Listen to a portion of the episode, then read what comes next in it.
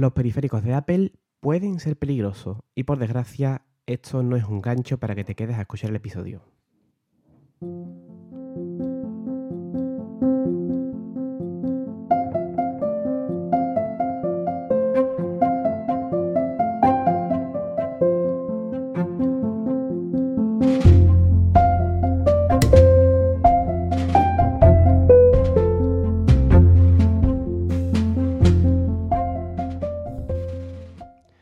Hola, muy buenas, bienvenidos. Yo soy Adrián Perales y esta es otra de mis divagaciones. Y hoy vamos a hablar sobre los periféricos oficiales de Apple, más concretamente sobre su teclado y sobre su ratón, que son dos periféricos que vienen incluidos en la compra de cualquier de sus ordenadores, de cualquiera de sus ordenadores. Concretamente, yo tengo un iMac comprado en 2016 que me venía con un Magic Keyboard, creo que se llama de ello, con el teclado numérico incluido y un Magic Mouse. Estuve usándolo bastante tiempo por aquello de que están incluidos en el precio. No puedo decir que son gratis porque los estás pagando, evidentemente, con el precio del ordenador. Así que dije, venga, voy a darle una oportunidad, los uso y demás. Lo primero que empecé a notar fue que el ratón no es para nada ergonómico.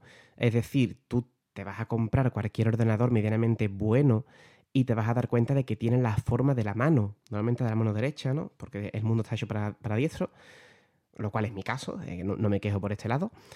Pero el ratón de Apple es completamente plano, con lo cual tienes que poner la mano en una posición extraña, abombándolo para que poder agarrarlo, pero sin tener la forma de tu mano, con lo cual la mano se queda en una posición muy extraña.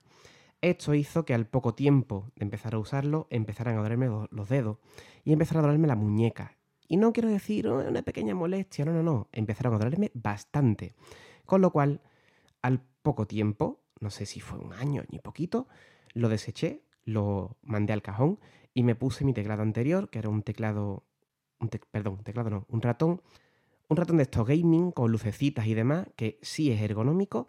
El problema, claro, es que evidentemente el Magic Mouse funciona por Bluetooth y tiene el scroll lateral que se usa mucho en los programas de Apple para, por ejemplo, borrar un elemento en Apple Mail, montar audio o vídeo con sus aplicaciones, las cuales yo poseo, pero dije, mira, es un pago muy pequeño, porque al final eso son actividades muy puntuales que puedo suplir perfectamente con un ratón normal y corriente. Puedo pasar sin usar el Magic Mouse. Además que este ratón, como dato aparte, tiene la gran ventaja de que no se carga por, en, por, por arriba, ¿no? Es decir, no se queda como un ratón normal cuando le pones el, el cable de carga, sino que se carga por abajo, con lo cual tienes que dejar de usar el ratón si quieres eh, cargarlo. Una gran pifía de diseño por parte de Apple, además evidentemente de la ergonomía. Y digo yo, estos señores no tienen pasta suficiente, no llevan años pifiándola con ratones, que no es la primera vez que escucho algo de esto, no soy el primero que lo dice. ¿No tienen pasta para hacer un ratón ergonómico que valga para trabajar intensamente? Porque ya digo, yo a poco que me he puesto a trabajar en un documento, me ha dolido bastante la muñeca y los dedos. Así que no es cuestión de decir, ay Adrián, es que eres muy delicado, es que... No, no, no. O sea, en el momento que empiezo a trabajar, el ratón de Apple se me quedó muy corto. Y problema similar, aunque este sí que es cierto que es más específico, tengo con el teclado oficial de Apple. Ya digo, Magic Keyboard con el teclado numérico que en este caso tiene un gran defecto para mi uso, que es que no tiene patas como el resto de los teclados de este mundo para tú poderlo aupar un poco y que se queden un poco más, pues eso, ¿no? Inclinados. ¿Qué ocurre? Como ya bien sabéis, y si no os lo digo, tengo problemas de vista bastante serios, tengo que acercarme bastante al monitor, con lo cual no puedo tener el teclado de Apple, que es plano, delante del pie del monitor. Me conviene subirlo un poco. ¿Qué pasa? Al no tener patas, no lo puedo subir lo bastante como para poder usarlo, porque si lo subo más de la cuenta y aporreo el teclado, pues taca, taca, taca, taca, taca, se mueve para un lado para otro y no puedo usar.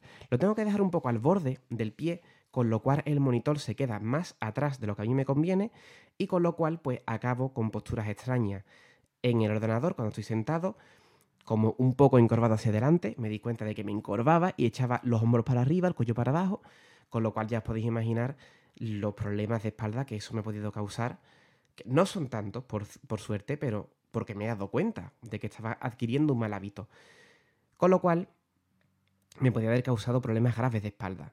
¿Qué he hecho? Pues simplemente, dado que no estoy ahora mismo a disposición ni tengo ganas de gastarme una pasta en un teclado en condiciones como el que tiene Daniel Sanz, ¿no? que contó también una experiencia parecida a esta en su blog El Telar del Geek, no estoy en disposición ahora mismo de comprarme un teclado, así que he cogido un teclado guarro que tenía en mi, en mi antigua casa, en la casa de mis padres, un teclado que me costó 10 euros USB para suplir una carencia que tuve por entonces, lo he puesto y la verdad es que el cambio se nota. ¿Por qué? Pues porque tiene esas patitas que digo que el resto del mundo tiene menos Apple, con lo cual me permite subir el teclado al pie del monitor, acercarme más el monitor y corregir en buena medida mi postura. He pensado también incluso en hacerme con un pie de esto, un soporte de monitor para poner el monitor un poco más alto, pero voy a ver si con esta medida tan simple me sirve. También puedo decir que el recorrido de las teclas, algo que le he escuchado desde siempre a personas de la red de sospechosos como son Mayong o como son Juan Luis Chulilla, el teclado de Apple tiene muy poco recorrido. Es bonito, es estético, es funcional, tiene sus teclas de función para manejar el volumen, eh, la pantalla, el brillo de la pantalla, la multimedia además. Muy bien, todo lo que tú quieras. Pero tiene un recorrido nefasto, con lo cual yo particularmente no tengo un teclado mecánico, nunca lo he tenido, pero sí que es cierto que estoy acostumbrado a un recorrido de las teclas más grande que el que tiene el teclado de Apple. Con lo cual, al final, lo mismo, acababan doliéndome los dedos por el uso continuado del teclado. No sirve si te vas a poner a escribir durante una o dos horas. Habrá gente que pueda contar experiencias muy diferentes, habrá gente que esté encantada, no lo sé, sinceramente, lo desconozco, yo puedo hablar de mi caso y puedo hablar de casos de personas que son usuarios antiguos de teclado, que han tocado muchos teclados, que tienen más experiencia en estos temas que yo y que piensan exactamente lo mismo. Así que, de verdad, me gustaría trasladar este, este mensaje, esta advertencia.